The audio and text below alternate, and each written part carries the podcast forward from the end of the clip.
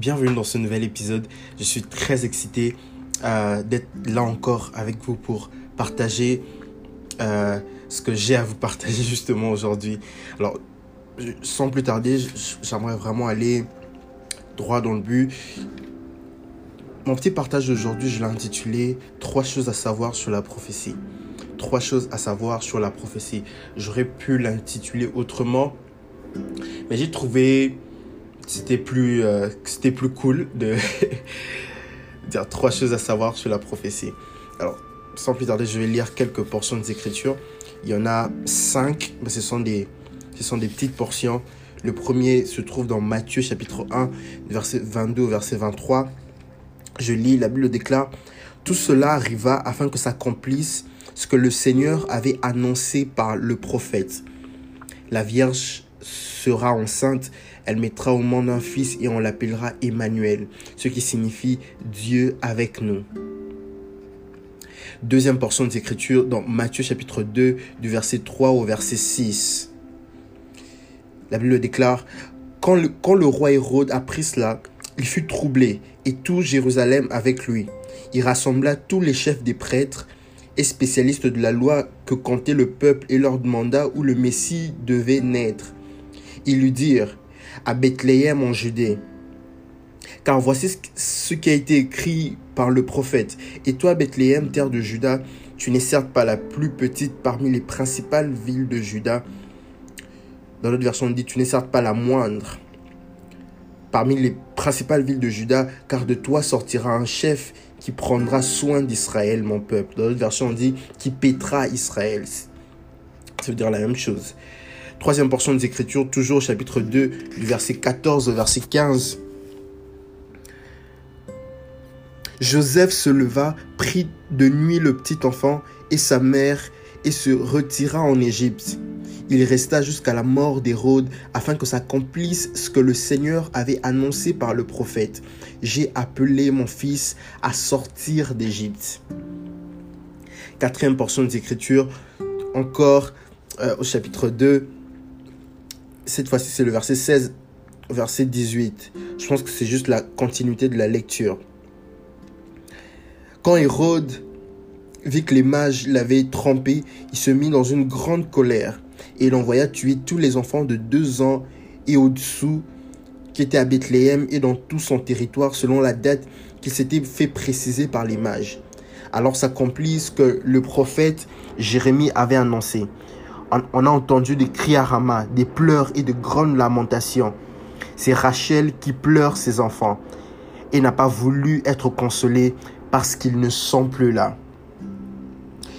Et enfin, la dernière, la dernière portion du verset 21 au verset 23. Verset 21 au verset 23. Joseph se leva, prit le petit enfant et sa mère et alla dans le pays d'Israël. Cependant, quand il apprit qu'Archélaüs régnait sur la Judée à la place de son père Hérode, il eut peur de s'y rendre. Averti dans un rêve, il se retira dans le territoire de la Galilée et vint habiter dans une ville appelée Nazareth, afin que s'accomplisse ce que les prophètes avaient annoncé. Il sera appelé Nazaréen. Alléluia. Alors, rapidement, je vais, je vais parler trois éléments, trois éléments, trois choses à savoir sur la prophétie. Deux secondes. Yes. Trois, trois éléments à savoir, trois choses à savoir sur la prophétie, ou plutôt sur, sur comment les prophéties s'accomplissent, sur les accomplissements des prophéties. Avant de rentrer dans, dans, dans, ces éléments, une chose à savoir sur l'évangile selon Matthieu, je ne je vais, vais pas mettre beaucoup, de temps dans, dans ça. Mais je, voulais quand même que vous sachiez quelque chose par rapport à l'évangile de Matthieu. C'est que Matthieu, il écrit essentiellement son évangile aux Juifs. Et il veut leur montrer comment Jésus a rempli le rôle du Messie parmi les prophètes de l'Ancien Testament. Promis par, par les prophètes de l'Ancien Testament. Il veut, il veut leur montrer comment Jésus est le Messie promis et comment, en tant que Messie promis, en tant que Messie annoncé, prophétisé, il a accompli les prophéties de l'Ancien Testament. Et pour faire valoir ses arguments, il cite un certain nombre de textes. Il cite souvent les textes de l'Ancien Testament qu'il présente comme des accomplissements dans la vie ou dans les événements qui ont lieu dans le ministère de Jésus, dans la vie de Jésus. Et, et, lorsque vous lisez les, les, évangiles, certains textes nous donnent une certaine idée de comment les premiers chrétiens lisaient et interprétaient les Écritures. Et les deux premiers chapitres de l'évangile selon Matthieu sont un bel exemple de ces manières-là d'interpréter. Trois choses à savoir sur la prophétie. Alors, la première venue de Jésus a été annoncée par, par de nombreuses citations, dont quelques-unes que Matthieu reprend chapitre 1 et 2 que nous avons lu au début. Et c'est là que les choses deviennent un peu c'est là que les choses deviennent un peu délicates. Parce que particulièrement dans les textes que nous avons lus, plusieurs raisons font qu'il est difficile de voir en quoi ces citations-là que Matthieu reprend, ces prophéties-là que Matthieu reprend, sont des accomplissements. C'est difficile pour nous de voir comment ces citations-là, comment ces prophéties-là sont des accomplissements directs, comment ces événements-là qui, qui sont dans la vie de Jésus ont été des accomplissements directs des prophéties de l'Ancien Testament. C'est délicat, c'est difficile de le voir. Pourquoi c'est difficile? Pour quatre raisons. J'ai retenu quatre raisons. Premièrement, lorsque vous lisez attentivement, vous ne verrez qu'aucune citation ne reprend avec exactitude un texte précis de l'Ancien Testament. Je sais que, je sais que quand on le lit sans, euh, sans vraiment l'étudier, on ne se rend pas compte directement.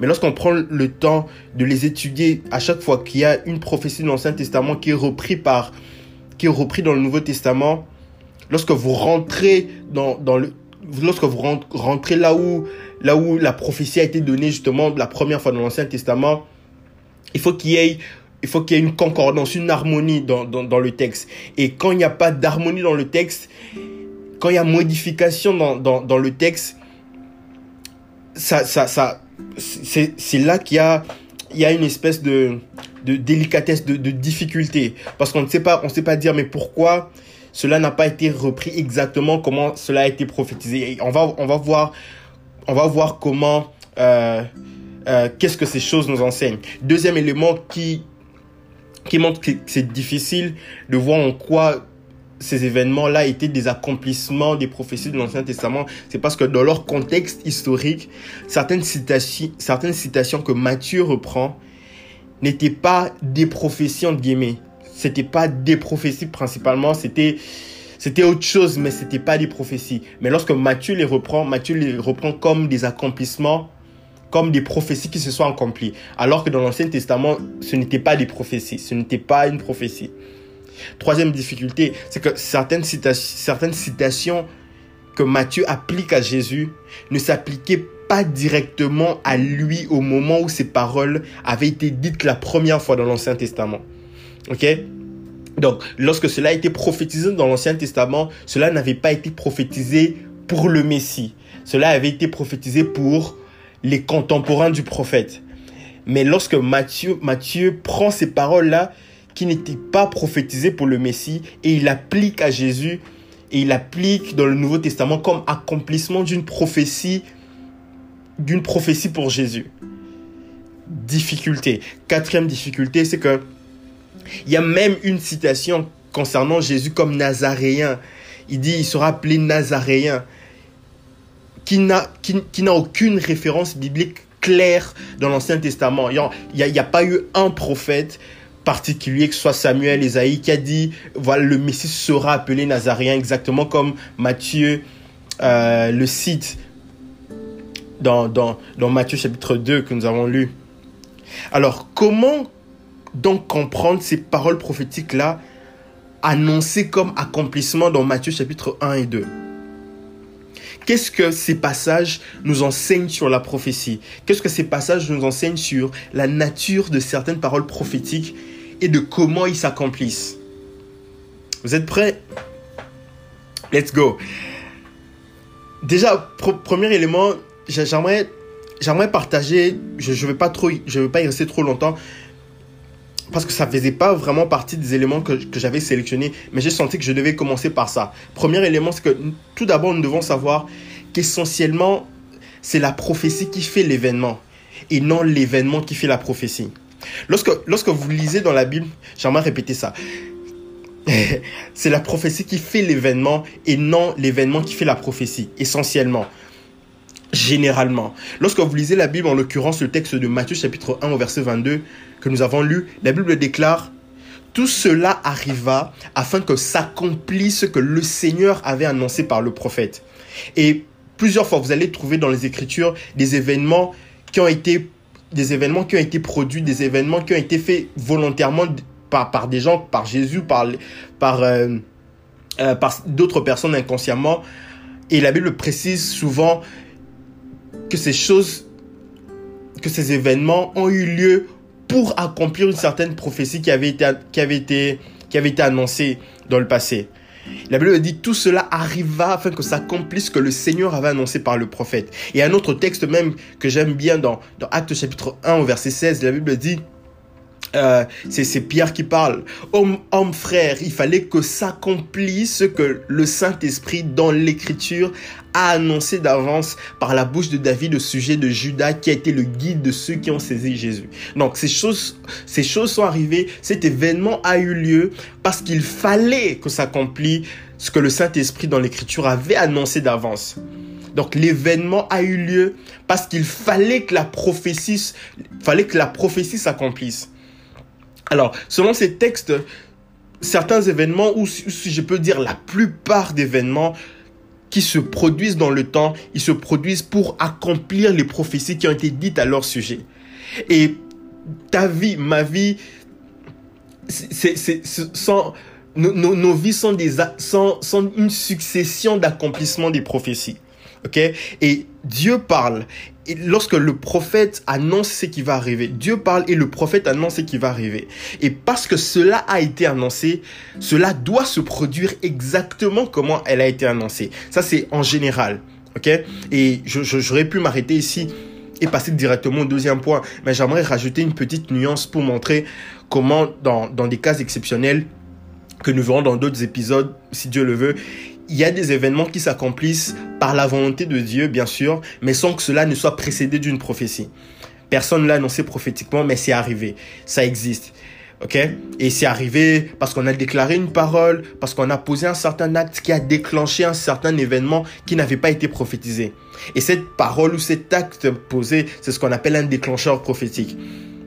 Je vais, je vais en parler, je vais en parler en profondeur dans, dans un autre épisode alors, le, déclencheur prophétique provoque la prophétie qui produit ensuite un événement.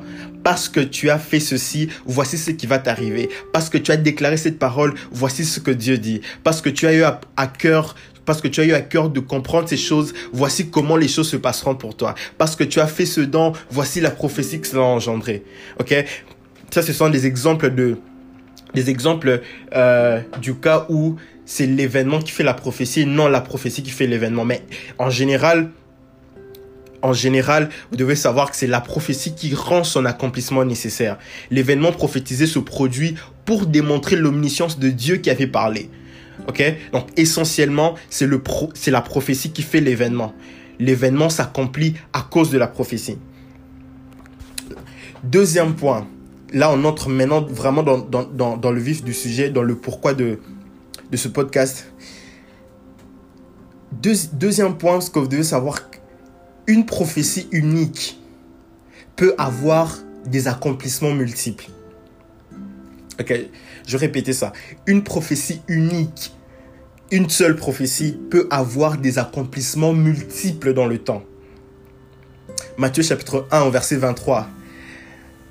Voici, la Vierge sera enceinte, elle enfantera un fils et on lui donnera le nom d'Emmanuel, ce qui signifie Dieu avec nous. Cette prophétie citée par Matthieu a été mentionnée la première fois dans le livre du prophète Ésaïe, dans Ésaïe chapitre 7. Et dans Ésaïe chapitre 7, où cette prophétie apparaît pour la première fois, on constate quel a été le premier objet et le premier accomplissement de cette prophétie. Pour la petite histoire, en ce temps-là, au temps du roi Akaz, les rois d'Israël, les rois de Syrie s'étaient ligués contre Jérusalem. Et le prophète Esaïe a été envoyé auprès d'Akaz, qui était le roi de Juda. Donc, Esaïe a été envoyé par Dieu chez Akaz afin de le rassurer sur l'issue de cette guerre et lui donne ce signe pour marquer la certitude et l'époque de la délivrance. Il lui dit, une jeune fille a conçu, une jeune fille va concevoir, elle enfantera un fils, elle le nommera Emmanuel, elle, appellera Emmanuel, Dieu avec nous. Car avant que l'enfant sache discerner le bien, ça c'est la suite de la prophétie qui ne se retrouve pas dans Matthieu, mais qui se trouve dans Ésaïe lorsque, cela a été prophétisé la première fois. La suite dit, car avant que l'enfant sache discerner le bien et le mal, c'est-à-dire avant que quelques années se soient écoulées, le secours de Dieu aura paru, le secours de Dieu, euh, euh, Dieu, Dieu aura, aura manifesté son secours, aura apporté son secours et son peuple sera délivré et son peuple aura la preuve que Dieu est avec lui. C'est pourquoi cet enfant-là s'appellera Emmanuel, Dieu avec nous. C'est-à-dire quand il naîtra, avant, avant quelques années, avant trois ou quatre ans, avant qu'il ne sache discerner le bien et le mal, le peuple de Dieu sera délivré. Et le peuple de Dieu, et cet enfant-là sera un signe que Dieu a été avec le, a été avec Israël, que Dieu est avec Israël.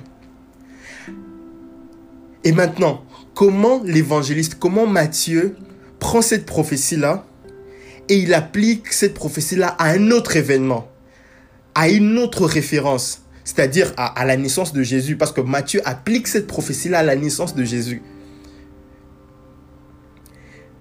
C'est alors, c'est ainsi maintenant que nous comprenons, c'est ici que nous devons comprendre, que vous devez comprendre que ce que Matthieu mentionne comme prophétie accomplie ici, ce, ne sont pas, ce n'est pas une prophétie direct dans l'événement fut, fut le premier et l'unique accomplissement. ok? Ce qu'il est en train de mentionner ici, ce n'est pas une prophétie unique qui a eu un accomplissement unique. C'est une prophétie unique qui a eu plusieurs, qui a, plusieurs accomplissements. Ok? Il y, a, eu l'accomplissement au temps du roi Akaz et, il y a eu un autre accomplissement plus complet pour Jésus. Je, vais, parler, d'une autre nuance dans, dans les points qui vont suivre. Vous allez, ça, ça va devenir beaucoup plus clair. Alors, souvent, la prophétie se, rapporte, une prophétie unique qui a, plusieurs, accomplissements. Souvent, la prophétie se rapporte d'abord à un autre événement qui avait déjà eu un premier accomplissement. Et en sorte que, quand Matthieu vient donner un autre accomplissement, vient donner, vient donner l'accomplissement au temps de Jésus. C'est un second accomplissement en Christ maintenant. Ok? Et euh, euh, euh, ce, que, ce que nous devons comprendre encore, c'est vrai que je, je le dis tout le temps, il y, a, beaucoup de choses que nous devons comprendre. ce que nous devons comprendre, guys, c'est lorsque les auteurs du Nouveau Testament font usage de l'Ancien Testament, ils ne font pas simplement un rapprochement des circonstances similaires. Ok? Ils ne, font, ils ne font même pas une application arbitraire d'une citation prophétique. Mais qu'est-ce qu'ils font? Qu'ils reconnaissent aux prophéties de l'Ancien Testament un sens typologique et prophétique qui a vu son accomplissement réel dans le Nouveau Testament.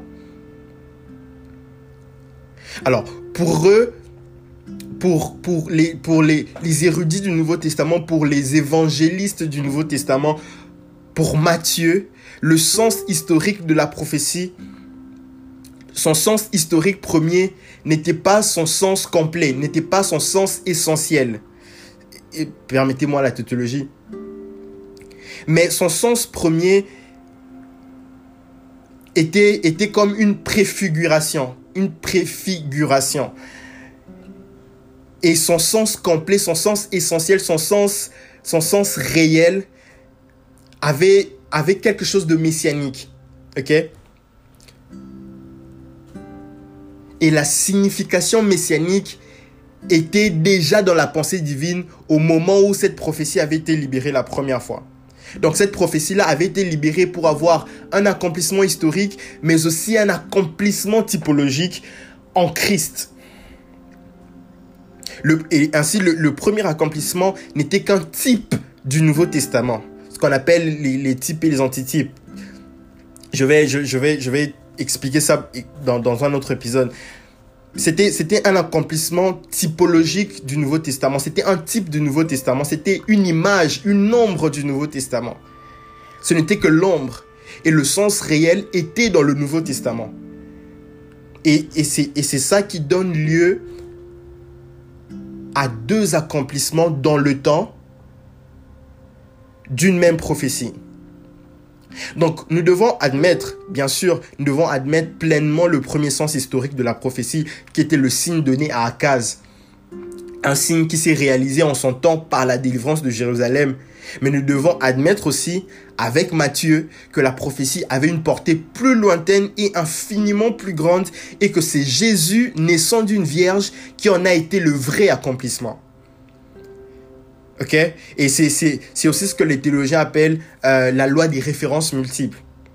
Par là, nous comprenons donc que la prophétie est souvent quelque chose, est souvent une vue avec plusieurs perspectives. Il y a une première perspective, il y a un second, il y a, il y a, une seconde, il y a une seconde perspective, il y a, il y a une deuxième perspective, il y a une troisième perspective. Il y a, il y a plus, une prophétie unique peut avoir plusieurs plans, plusieurs champs d'application dont chacun s'accomplit en son temps. Alors, qu'est-ce que ça veut dire pour toi? Qu'est-ce que ça veut dire pour moi? Ça veut dire que Dieu peut te donner une parole qui aura plusieurs accomplissements dans le temps. Dieu peut te dire, je vais, je, vais stabiliser tes finances. OK? Et le premier accomplissement de cette parole, c'est que tu trouves un travail. Mais l'accomplissement réel de cette prophétie, c'est que tu deviennes tellement stable financièrement que tu deviennes une source de bénédiction pour les autres. Tu vois ça? Donc la même prophétie peut littéralement t'accompagner dans plusieurs saisons de ta vie et avoir des accomplissements successifs dans le temps. Ou une prophétie qui a été donnée à une personne, tu te connectes à cette prophétie-là et la même prophétie fonctionne pour vous deux dans deux accomplissements différents. C'est comme ça que ça s'applique, dans, dans, dans l'un des cas ou dans l'autre. Dieu te donne une parole et cette parole a plusieurs accomplissements dans le temps. Et le premier accomplissement, c'est comme une ombre. Par exemple, Dieu, te dit qu'il va pourvoir à tes besoins. Mais ce jour, ce jour-là, euh, tu étais complètement fauché, tu n'avais rien du tout. Et ce jour-là, il pourvoit, il pourvoit ton besoin en envoyant quelqu'un te donner de l'argent. Par exemple, il te donne 1000 dollars. Ça, c'est le premier accomplissement de cette prophétie qui n'est que l'ombre de ce que cette prophétie voulait réellement dire ou de ce que la prophétie euh, de, de, de, de l'accomplissement réel de cette prophétie. Parce que cette prophétie-là, son accomplissement réel, qui est la réalité de l'ombre, c'est que euh, tu, tu sais que tu commences ton entreprise qui va, qui va, qui va, qui, qui, qui va t'aider à pouvoir aux besoins des gens de ta famille, de, des nécessiteux et qu'on sent que tu, tu, tu, vous voyez que ça peut, ça peut avoir vraiment des proportions très grandes une seule parole, une seule prophétie, mais ça te soutient, ça, ça, ça, ça, te, ça conduit, ça, ça t'accompagne dans plusieurs saisons de ta vie. Alors, si, si Dieu t'a parlé une fois, si Dieu t'a donné une parole et tu as vu son accomplissement, ne sois pas pressé de jeter cette prophétie-là. Parce que peut-être, peut-être cette prophétie-là aura plusieurs accomplissements dans le temps. J'aimerais que tu, déterres toutes les prophéties que tu as enterrées et que tu commences, tu recommences à les examiner parce qu'il se peut qu'il y ait des prophéties qui doivent te suivre. Alléluia. Et c'est, vraiment, c'est, un principe très important. C'est un principe très important. Ou, dans, dans l'autre cas dont je viens de parler, c'est une prophétie qui a été donnée à une, autre personne. Mais tu te connectes à cette prophétie-là par une offrande, par un geste, par une parole. Et cette même prophétie fonctionne pour vous deux dans deux accomplissements différents. C'est-à-dire euh, une prophétie, par exemple, de guérison, de guérison. Euh, par exemple, une personne qui souffre du cancer, on prophétise la guérison de son cancer. Et toi, tu te connectes à cette prophétie et toi, tu es guéri de la malaria. Cette même prophétie aura eu son accomplissement dans la, dans la guérison du cancer et, et aussi dans ta guérison, dans la guérison de la malaria. Une seule prophétie, mais avec deux accomplissements différents. Donc, une prophétie peut avoir des accomplissements multiples. Ok? Alors, si vous avez des questions ou si vous avez euh, des suggestions ou même une contradiction, ça me fera toujours plaisir de, de les recevoir. Vous pouvez me contacter où vous voulez par Instagram ou vous pouvez laisser un message vocal ici.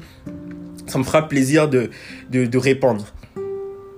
Et c'est un principe, ce principe que je viens de vous donner, c'est un principe important, surtout dans l'interprétation des prophéties bibliques. Parce que dans certaines prophéties apocalyptiques, par exemple, des prophéties qui se retrouvent dans l'Apocalypse, par exemple, la figure de l'Antichrist a souvent été, d'une certaine manière, euh, a, a souvent été interprétée de plusieurs manières.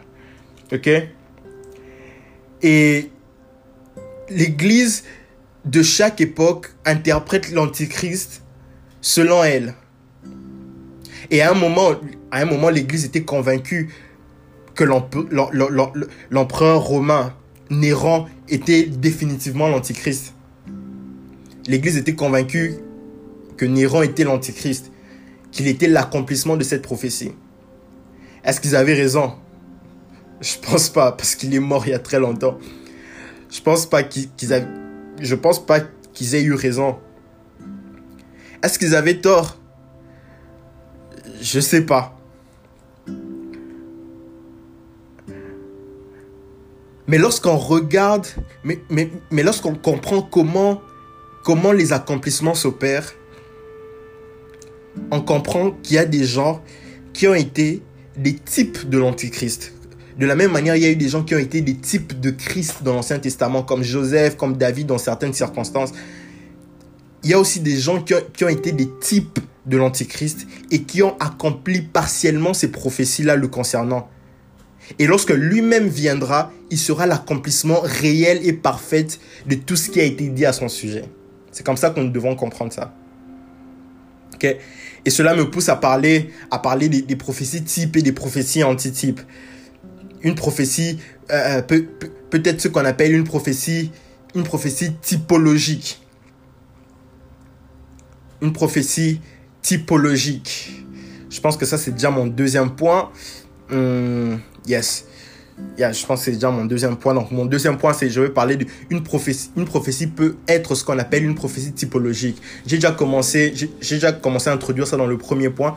Dans, dans le deuxième point, je, continue encore ici. Matthieu chapitre 2, verset 14, la Bible dit, Joseph se leva, prit de nuit le petit enfant et sa mère et se retira en Égypte Verset 15. Il resta jusqu'à la mort d'Hérode afin que s'accomplisse que le Seigneur avait annoncé par le prophète. J'ai appelé mon fils hors d'Égypte. J'ai appelé mon fils hors d'Égypte. Cette prophétie ici a été citée, cette prophétie a été mentionnée la première fois dans, euh, dans Osée chapitre 11 verset 1. Alors, on lit dans Osée chapitre 11 verset 1, le prophète dit, quand Israël était un jeune enfant, je l'aimais et je l'ai et, j'appelais mon fils hors d'Égypte. Cette prophétie-là que Matthieu reprend. Alors, cette parole touchante de Dieu, Matthieu l'applique à Jésus. Il applique à Jésus, Jésus qui est le Fils de Dieu par excellence. donc, il y, a, quelque chose, c'est que Matthieu Matthieu n'est pas ignorant. Matthieu n'est pas sans savoir que cette parole concernait Israël quand cela a été prophétisé la première fois. Parce que c'est clairement mentionné. Dans Osée, la Bible dit, quand Israël était un jeune enfant, je l'aimais et j'appelais mon fils hors d'Égypte. Mais Matthieu ici, il applique, il applique cette parole à Jésus. Mais Matthieu, cette parole concernant Israël, comment tu l'appliques à Jésus? C'est là maintenant que nous devons comprendre qu'il y a des prophéties qui sont des prophéties typologiques, ou certains, disent des prophéties typiques. Matthieu n'est pas sans savoir que cette parole concerne Israël, que Dieu par amour appelle son fils. Israël, cependant, était un type, euh, type, comment je peux définir un type? C'est Un type, c'est c'est comme un événement, une personne, une circonstance qui préfigure, qui, qui, qui est comme une image de Christ, une image de ce que Christ fera ou de ce de ce que Christ sera. Et, cette, et, cette, et, Israël, dans cette prophétie, était un, était un type. Et les événements imagés dans l'histoire d'Israël étaient des prophéties typologiques. C'était l'ombre des choses à venir. Vous voyez ça? Et les, grandes idées, les, les idées générales étaient prophétiques. Et l'appel d'Israël hors d'Égypte était un type de ce qui s'est accompli avec Christ. Je ne sais pas si vous comprenez ça. Et pour encore, et pour encore renchérir la même pensée, des accomplissements, multi, des accomplissements multiples d'une prophétie unique ou des accomplissements typologiques, nous pouvons prendre par exemple le texte de Matthieu, euh, que nous avons lu dans Matthieu chapitre 2 verset 17. La Bible déclare, alors s'accomplit ce, qui avait été annoncé par Jérémie le prophète. Verset 18. On a, on a entendu des cris à Rama, des pleurs et des grandes lamentations. Rachel pleure ses enfants et n'a pas voulu être consolée parce qu'ils ne sont plus. Cette citation, c'est une citation de Jérémie chapitre 31 verset 15. Et cette citation faisait référence à l'origine, cette, cette citation, cette prophétie faisait référence au deuil des mères d'Israël pendant la conquête et la captivité d'Israël, pendant, la, pendant la, la captivité de la nation d'Israël. Et ici, dans Matthieu, Rachel est une représentation des mères de Bethléem qui pleurent leurs enfants tués par l'ordre du roi Hérode. Cette prophétie donc, c'était littéralement accomplie lorsque Judas avait été emmené en captivité. Il y, avait, il y avait eu alors un grand deuil dans les tribus de Benjamin et de Judas à cause de leurs enfants qui avaient été tués et emmenés captifs. Et la même prophétie s'est maintenant accomplie une deuxième fois dans une autre période de l'histoire. Cette prophétie-ci n'était pas une prophétie directe à ce qui s'est passé dans, dans Matthieu. C'était pas une prophétie directe pour Jésus. C'était une prophétie typique, typologique. La prophétie concernait le temps de Jérémie, mais la pensée de cette prophétie s'est accomplie dans Matthieu également. Je peux même dire la pensée réelle de cette prophétie, la pensée messianique de cette prophétie s'est accomplie dans Matthieu. Parce que parfois, la pensée derrière une prophétie peut avoir plusieurs, plusieurs applications dans le temps. Et c'est comme ça qu'une parole dite à quelqu'un d'autre dans la Bible peut devenir la parole de Dieu pour nous en une saison donnée. D'accord? Là, c'était toujours le deuxième point. J'entre maintenant dans le troisième point. Donc, euh, une prophétie unique peut avoir des accomplissements multiples et il existe ce qu'on appelle des prophéties typologiques. Là, c'était dans le même point. OK? Donc, dans le deuxième point, si, si je ne me trompe. Là, maintenant, j'entre dans le troisième point. Dans la troisième chose à savoir sur la prophétie et sur les accomplissements. Troisièmement, Parfois, l'accomplissement n'est pas l'accomplissement d'une prophétie, mais plutôt l'accomplissement d'un enseignement prophétique. Je répète ça. Parfois, l'accomplissement n'est pas l'accomplissement d'une prophétie, mais plutôt l'accomplissement d'un enseignement prophétique. Je me rends compte que, que j'ai même pas besoin de répéter parce que vous pouvez, toujours rentrer en arrière si vous voulez réécouter quelque chose. Euh, mais bon, je, répète pour moi. l'accomplissement n'est pas n'est pas parfois l'accomplissement n'est pas l'accomplissement d'une l'accomplissement d'une prophétie mais plutôt l'accomplissement d'un enseignement prophétique. Matthieu chapitre 2 verset 22. Mais la Bible déclare mais ayant appris qu'Archélaïus régnait sur la Judée à la place d'Hérode son père, il craignit de s'y rendre et divinement averti en songe, il se retira dans le territoire de la Galilée 23 et vint demeurer dans une ville appelée Nazareth, afin que s'accomplisse ce qui avait été annoncé par les prophètes. Il sera appelé Nazaréen. Afin que s'accomplisse ce qui a été annoncé par les prophètes. Il sera appelé Nazaréen. Il n'y a littéralement aucun passage spécifique trouvé dans l'Ancien Testament qui dit exactement ce que Matthieu vient de dire ici. Il sera appelé Nazaréen. Il n'y en a pas. Vous pouvez chercher. Alors, certains commentateurs de la Bible pensent que Matthieu voulait juste dire que le Messie serait un Naziréen. Les mots se ressemblent.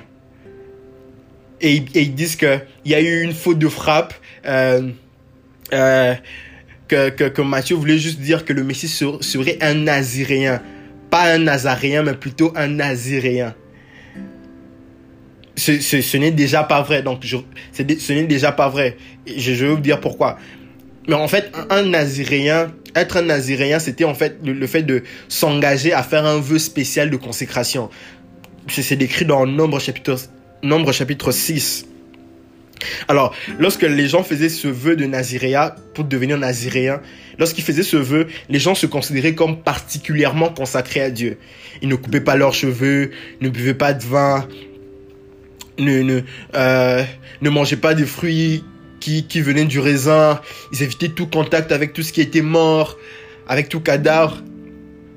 Bon, il est certain que Jésus était il était un homme remarquablement consacré. Mais, je, mais il, est clair que Matthieu ici ne fait aucune allusion, aucune allusion, excusez-moi. Matthieu ne fait aucune allusion au fait d'être naziréen.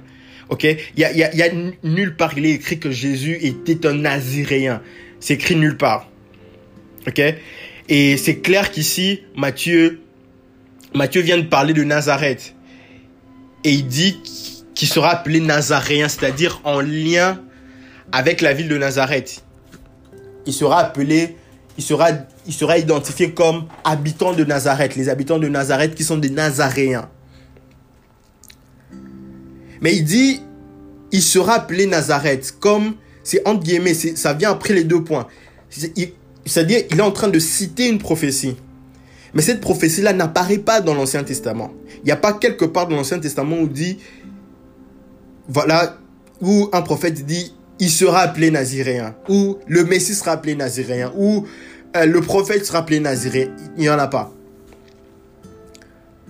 Alors, quelle prophétie spécifique de l'Ancien Testament nous dit que le Messie viendrait de Nazareth? Pour répondre à cette question, vous devez remarquer qu'il y a quelque chose de particulier dans la façon dont Matthieu a, a reformulé cette référence. Je viens, de vous dire qu'il n'y en a pas. Mais maintenant, pour comprendre pourquoi Matthieu a mis ça comme une prophétie qui a été citée, il y a quelque chose de particulier dans la façon dont Matthieu a formulé cette référence. Matthieu ne se réfère pas à un seul prophète, mais il se réfère au prophète au pluriel. Il dit afin que s'accomplisse ce qui avait été annoncé par les prophètes. Il ne dit pas afin que s'accomplisse afin que ce qui avait été annoncé par un prophète ou par le prophète. Non, il dit afin que s'accomplisse ce qui avait été annoncé par les prophètes au pluriel. Deux points, il sera appelé Nazaréen. Alors qu'est-ce que ça veut dire? Cela suggère qu'il ne s'agit pas d'une citation, d'une prophétie unique, d'une prophétie spécifique. Mais cette citation vient comme, vient, vient comme, comme un résumé de tout un thème. Ok? Donc Matthieu, il a vu dans la précarité de Nazareth, il a vu dans la précarité de Nazareth l'accomplissement des indications de l'Ancien Testament concernant un Messie méprisé et rejeté. Comme pour dire que les prophètes ont décrit le Messie comme quelqu'un qui serait méprisé et rejeté des hommes lors de sa première venue. Il, serait, il serait le rejetant d'une racine sortie d'un sol aride, sans forme ni beauté, Quelqu'un qui, lorsqu'il serait vu, n'aurait aucune beauté pour que les hommes le désirent. Ça ne veut pas dire que Jésus n'était pas beau. ça, on va voir ça. Parce que, particulièrement lorsque, ceci est prophétisé, le prophète est en train de voir, il est en train de voir le Messie souffrant. Il est en train de voir Jésus dans sa souffrance et il dit qu'il n'avait rien pour attirer le regard. Bon, ça, ça, on va parler de ça plus tard mais aussi dans le fait, fait qu'il était nazaréen, nazaréen qui avait une très mauvaise réputation. Je, vais en parler un peu plus bas, un peu plus dans la suite. Donc, les prophètes ont dit qu'il se rappelait d'un titre méprisable. Et il, en, et, il en fut ainsi car ses compatriotes, les, contemporains de Jésus, l'appelaient Nazaréen. Alors, il était appelé Nazaréen, il était identifié euh, à, la, à la ville de Nazareth. Et Nazareth, il est, et Nazareth, en tant que ville, était associée à tout ce qui était de méprisable, de telle sorte que Nathanaël même se demande si quelque chose de bon peut sortir de Nazareth. il sera appelé Nazaréen. Selon l'enseignement des prophètes, selon lequel dans le Messie, selon lequel le, Messie devait être appelé par un nom de mépris. Le fait d'être appelé Nazaréen, c'était, c'était un nom de mépris, parce que Nazareth était une ville méprisée. Il devait être appelé par un nom de mépris. Et ça s'est accompli quand il a grandi dans une ville méprisée et il a été connu comme Jésus de Nazareth. Et ses disciples aussi ont été connus comme des, Nazaréens. Donc cette prophétie s'est accomplie comme, comme, euh, comme, un thème messianique qui n'a pas été spécifiquement prophétisé dans un endroit unique dans la Bible, mais qui a été dans la pensée de tous les prophéties messianiques dans l'Ancien Testament. Que le Messie serait quelqu'un qui serait identifié au rejet, au mépris. Et cela s'est accompli déjà dans le fait qu'il soit appelé Nazaréen. Il sera appelé Nazaréen, il sera appelé par un nom de mépris. Nazareth. Vous savez, il y a, toujours une ville ou un village dont les habitants semblent être la cible de toutes les blagues et l'objet du mépris. Les gens de ces endroits sont considérés comme bas, ils sont considérés comme pas très intelligents. Et c'était le genre d'endroit qui était Nazareth. Personne ne serait intimidé de rencontrer un homme de Nazareth. La tendance même serait de se croire immédiatement supérieur à une personne qui vit à Nazareth. Il sera appelé Nazaréen. Mais le Messie est venu s'identifier à cette ville-là. Il est venu s'identifier à la ville méprisée, rejetée. Et il a été ainsi l'accomplissement d'un thème prophétique. Le thème du Messie méprisé, du Nazaréen. Alors, qu'est-ce que ça veut dire pour conclure? Il y a des prédications qui sont... Il y, y il y a des prophéties qui ne viennent pas qui ne viennent pas d'une prophétie unique. C'est pas, on t'a pas, on t'a pas donné des détails sur toi, on t'a pas levé, on t'a pas donné des paroles directement spécifiques à toi en nous mentionnant ton nom, ton prénom. Mais il y a des, il y a des prophéties qui viennent sous forme d'enseignement prophétique. Il y a des prophéties qui sont même des, des prophéties, qui sont des prophéties avec beaucoup de précision. Il y a des enseignements qui sont des enseignements prophétiques. Et lorsque tu y crois, les choses prêchées s'accomplissent dans ta vie avec précision, exactement comme si c'était une prophétie personnelle. Dieu parle aussi par des enseignements prophétiques, pas que par des prophéties personnelles. Dieu parle par des prédications, par des enseignements. Alors, n'attends pas toujours une prophétie personnelle, entre guillemets, quand, pointe, quand te pointe, quand, quand on commence à te donner ton nom, ton prénom, ton numéro de téléphone. N'attends pas toujours ça forcément. Ça, peut arriver. Ça peut arriver. Oui, tu peux tu peux t'attendre à ce que ça se passe, mais dis-toi, mais dis-toi qu'il arrive et qu'il arrive même souvent que Dieu te parle non pas par une prophétie unique et directement personnelle, mais qui te parle par un enseignement prophétique, un enseignement auquel tu crois. Et quand tu y crois, les choses enseignées, les choses prêchées s'accomplissent avec détail dans ta vie, comme si, c'était des prophéties uniquement pour toi. Donc c'était les trois choses. Je ne sais pas si j'en ai mentionné quatre, mais je pense que c'était trois. Les trois choses que je voulais vous partager concernant la prophétie. Que Dieu vous bénisse.